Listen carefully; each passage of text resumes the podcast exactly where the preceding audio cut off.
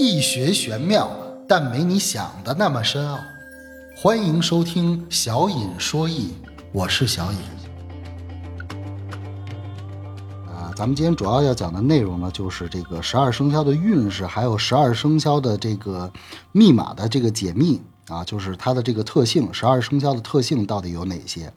啊，我们先讲这个十二生肖的特性，还有这个十二生肖二零二四年，呃，整体的运势是什么样的啊？那么一般情况下呢，我们是按照这个属相啊，这个明年是哪一年的本命年啊，我们就按照。这个顺序来讲，那么通常的话呢，我们今天今天呢是应该先讲这个属龙的人的这个运势。那如果先讲属龙人的运势的话呢，那也就是说轮一轮到最后的话，就是属兔的啊。你你把所有的这个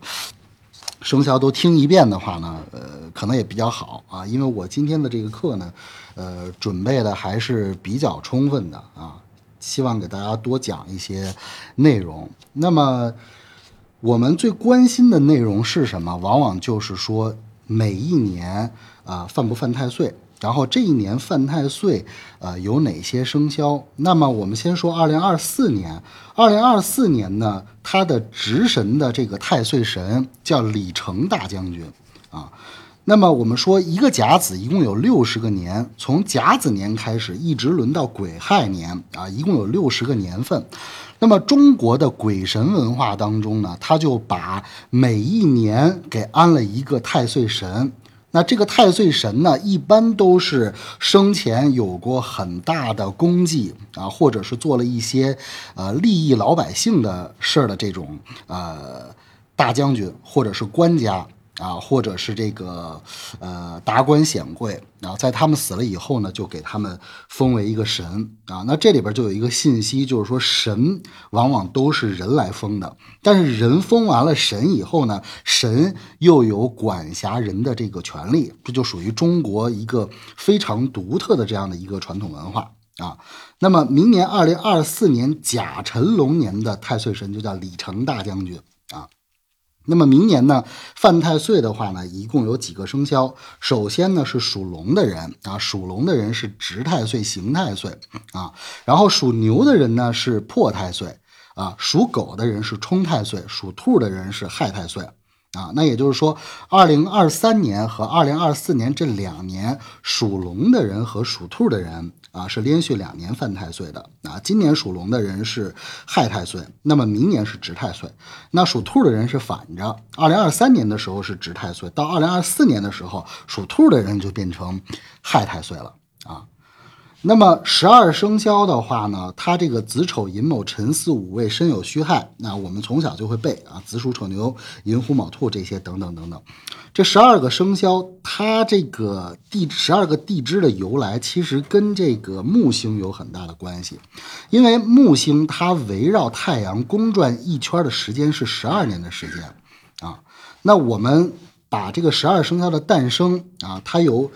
很多的这个。故事啊，比如说这个十二生肖的赛跑啊，然后这个玉帝是怎么封的这个十二生肖啊，啊，有很多很多这样的民间的故事啊。但实际上呢，它是按照天体的运行啊，来给它命名为这个呃十二个地支，以十二个地支作为方位啊来讲的。那么每一个生肖呢，具有它生肖的一个特点和特性啊，就是从。十二个这个宫位上来说的，那么紫微斗数当中呢，也有这个木星十二宫。那紫微斗数的木星十二宫就是运凶、运凶、偶子、财吉、迁酉、官田、福富，一共是十二个宫位啊。有看你运气的，有看你财运的，有看你田宅的，有看你朋友的啊，也有看你父母和桃花的，一共是十二个宫位。它也是按照这个木星运行的这个啊十二年所到达的这个十二个位置。啊，来这个命名的十二宫啊，那么我们就说，先从这个属龙的人啊开始说起。那么我们首先在说龙年属龙的人的运势之前，我们先要给大家介绍属龙的人先天有一个什么样的一个特性。首先来说呢，属龙的人天生就是非常非常有福气的啊，他是很有福德的。因为龙呢，在中国文化当中是一种福德的一个象征，而且呢，福德他的福德是非常的平稳的啊。那么属龙的人先天来说就不愁吃穿，而且性格相对来说也比较温和温顺啊。因为龙有天德，在易经当中，这个龙是非常重要的一个标志。啊，比如在《易经》乾卦的卦辞当中就说：“说潜龙勿用，现龙在田，飞龙在天，亢龙有悔。”啊，这都是乾卦当中的一些卦辞，都提到了这个龙。那么也分别说明了这个龙它在不同的位置和不同的这个状态啊，就是用这几个啊带有龙的词啊来做这个表述。啊，潜龙勿用，现龙在田，等等等等。那么属龙的人呢，他先天就是非常善于辅佐的啊。什么叫善于辅佐呢？就是辅佐一个呃老大、领导或者是君主啊，这就就是就是说辅佐的意思。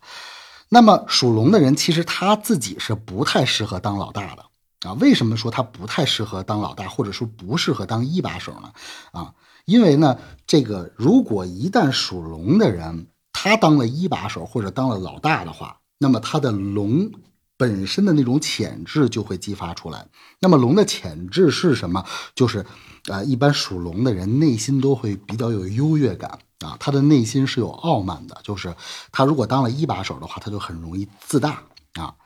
这个就是属龙的人的一个呃短板。啊，那么属龙的人如果在看到别人吵架或者打架啊，如果去劝架的时候，往往非常容易就能把这两个人给劝好。为什么呢？因为龙它本身是有天德、有福德的啊，它就有这种这种亲和力，有这种力量。这也是体现了这个属龙的人的一种啊福德啊，但属龙的人呢，他也有这个比较大的这个弊端啊，比如说属龙的人啊，这个极端起来来说的话呢，就是容易比较懒惰，或者是不求上进啊，容易满足啊。龙的这个本性来说的话，呃，就是比较贪婪。啊，极端的来说就是啊贪婪啊，因此呢，属龙的人呢，就是克服自己的短处的话，要从这个懒惰和贪婪的这个毛病上下手啊。还有就是呢，属龙的人轻易不动啊，一动呢就是大动啊，因此呢，往往每次到龙年的时候，都会有比较大的变动和变化啊，而且呢，在龙年的时候呢，也比较容易有灾。啊，其实这个龙年的时候呢，它不仅仅是说容易有灾难，其实也是容易有祥瑞的啊。但是我们一般在说这个，呃，这个龙年的时候，往往只记得灾难，不记得祥瑞啊，因为这个人性就是这个样子，你。